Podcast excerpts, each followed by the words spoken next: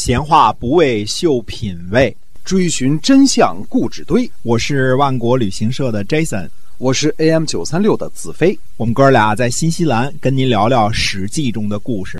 各位亲爱的听友们，大家好，欢迎继续收听《史记》中的故事，是由新西兰万国旅行社的 Jason 为您讲的。那么，新西兰万国旅行社呢，我们是一家本地的有二十二年历史的企业啊，是一家良心企业。呃，在携程上呢是唯一没有差评的我们这样的一个旅行的呃旅行社。呃，我们在南北岛团呢是天天出团是吧？这个每天都会有，而且我们这个吃的好啊，不赶路，不购物，玩呢就要让您玩的舒服。嗯，所以呢，您可以关注一下我们新西兰万国旅行社啊公众号，您搜索一下就可以了。好，对，而且我们也做这个自由行，也做这个自驾游哎啊。欢迎您到新西兰来玩来啊！对，嗯产品很丰富啊，嗯您可以了解一下，关注一下。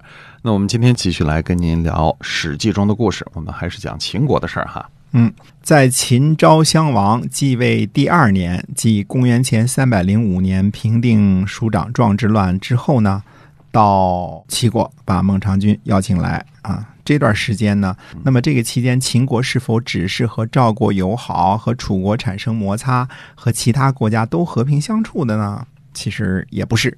前面说过啊，这个秦武王时期呢，甘茂强攻了韩国的益阳，为这事儿呢，怕得罪韩鹏，于是呢，甘茂呢又说情，让秦国呢把五岁还给了韩国。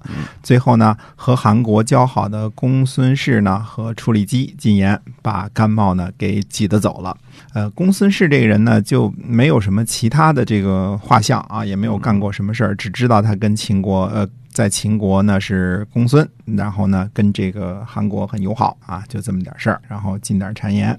那么这之后呢，甘茂就逃去了齐国，这个我们前面都讲过啊，在苏秦的帮助之下，这个段期间呢，赵国呢正在忙着收拾中山国，还有北方的这些什么楼烦呐、东湖啊、林湖啊这些。公元前三百零五年呢，秦国平定了蜀长庄之乱，那么。秦昭襄王呢，同一年行了冠礼，也就是说，在公元前三百零五年的时候呢，秦昭襄王二十岁了。那二十岁行冠礼就是成人礼啊。嗯、那么公元前三百零四年呢，秦国和楚国举行黄棘之会，把上庸呢归还给了楚国啊。这事儿我们前边说过啊，但是呢。秦国和楚国呢，以及赵国呢，维持友好关系呢，并不是为了消停，而是干嘛呢？等着捏软柿子。嗯、所以你看，秦国的这个战略方向啊，非常的简洁，嗯，和北边的赵国和南边的楚国保持友好关系，这都是什么？这都是大国，对吧？对那么公元前呢，三百零三年的时候，秦国呢又攻取了韩国的五岁。啊，前面我们说过啊，这里是交通要道，所以还回去了，又给拿下来了，又攻回来了。嗯、那么同一年呢，秦国攻取了魏国的蒲坂、晋阳和风陵。那么这件事呢，我们得好好说道说道。历史上呢记载不多，但是如果看看地图的话呢，基本上啊，秦国这次行动呢。差不多占了晋中盆地的全部，嗯，北到晋阳，晋阳就是今天的太原啊，这一大片晋国的发祥地，几乎呢全部落入秦国的手中了。嗯、那么差不多的线路呢，我们也应该知道，因为这时候所谓的运城这块儿应该已经落入到秦国的手中了啊，就是所谓的山西的南部这块儿啊。嗯、之后呢，经过呃现在的。闻喜县啊，曲原南边这边啊，就可以基本上进入到这个晋中盆地这个地方了。嗯，晋阳呢，曾经是赵国的老巢，嗯、呃，很可能在这个魏文侯到魏惠王期间，不知道什么期间落入了魏国手中，也可能是魏国呢跟赵国互相换地。我们说过啊，这个在公元前。三百六十二年左右呢，这个韩赵魏实行过换地，对吧？嗯、互相我把这块房地挨着我的连成一片，让这块让给你，嗯、呃，也可能是那个时候一手的。这次秦国，我们说还是说到这个时候啊，这次秦国的军事行动呢，让魏国的这个河东地区呢，差不多丧失殆尽了。虽说这个魏国的政治经济中心已经东迁到了大梁附近，但是呢，这里是魏国的根基。对吧？这是呃老巢，而秦国的军队呢，可以看出来是非常的厉害的。我们现在呢不了解秦国当时到底发明了什么样的工程技术，但是呢，我们可以反过来稍微的想一想啊，在秦武王时期，甘茂进攻益阳，攻了五个月都没有攻下来，而且秦国军队呢死伤惨重。嗯这才过了五年，历史上呢只是记载了什么呀？秦国攻取了蒲坂、丰陵和晋阳，并没有叙述作战的详情。但是我们看看晋阳这个城市，大家都应该很有印象啊。想当初赵简子为了充实晋阳的人口，向邯郸武索要魏国进贡的五百家百姓，从而引起了春秋晚期的六卿之乱。而六卿之乱呢，几乎就是春秋走向战国时期过渡的一个重要的转折点。嗯赵简子呢，靠着晋阳保命，后来才咸鱼翻身，反败为胜，才成就了赵氏的大家族。那么再后来呢，智伯带领着韩魏攻打赵襄子，赵襄子也是退守晋阳，最后智伯水淹晋阳，呃，离这个城墙上面都是只有差不多水只有三板啊，差不多就只六尺左右了。嗯嗯，那么最后呢，赵国呢策反韩魏，反过来呢灭了智伯啊，导致了三家分晋。晋阳呢，对于赵家来说，可以是说有过两次救命之恩的。晋阳城呢，十分十分之坚固。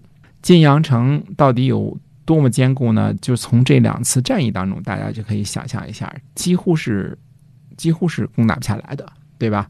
而且我们知道，这个晋阳城建的时候，里边有宫殿的柱子都是用铜铸的，呃，好多这个房屋啊，墙里边呢都夹着这个硬木，呃，硬木随时可以拿来做兵器，铜也可以铸来，可以可以消融了做箭头，可以铸宝剑。我们以前呢也专门说过呢，晋阳古城的考古发现，知道晋阳城的规模啊，非常非常的大。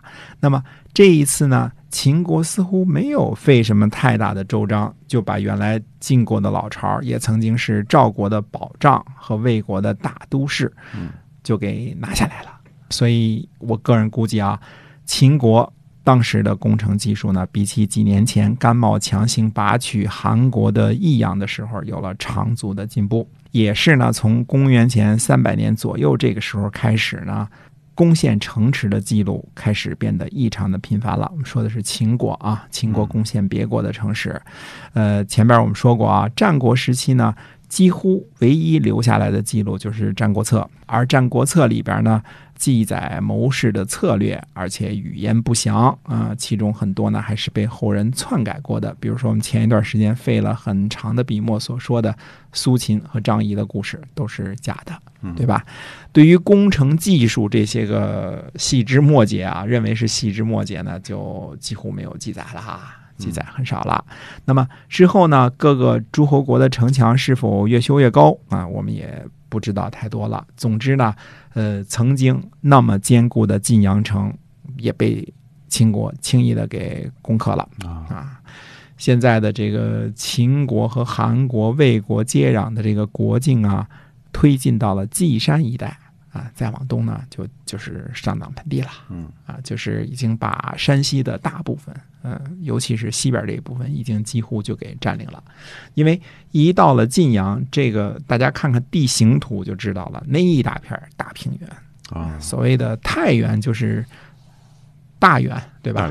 特别大的圆，大平原 哎，对啊，它虽然是一种高原的这个盆地的这个地势啊，大约是几百米的这个海拔吧，我记得是四五百米的海拔。嗯呃，那么这个呢，当时被认为是圆吧，圆就是高原的意思，但是很大平这个意思嗯啊。大的高原，哎，那么韩国和魏国这个时候呢，真是没办法，就只能向什么呀？向齐国求救了。嗯也正是在这个时候呢，齐国呃差不多继承了合纵的政策，与楚国结盟啊，联合魏国和韩国，要形成什么呀？统一战线。嗯那么也是在这个节骨眼上，楚怀王和秦国呢和谈了，嗯因为什么呢？为了拿回上庸的土地，打秦国打不过，但是三国一商量，联合教训一下忘恩负义的楚怀王是必须的。嗯楚怀王无奈啊，因为三国直接从北往南打的话，他也挺难受，是吧？所以就派太子恒呢进入秦国做了人质。那么秦国出兵救助，三国才退兵。那偏偏也是在这个时候，这位太子恒呢在秦国的都城咸阳杀人。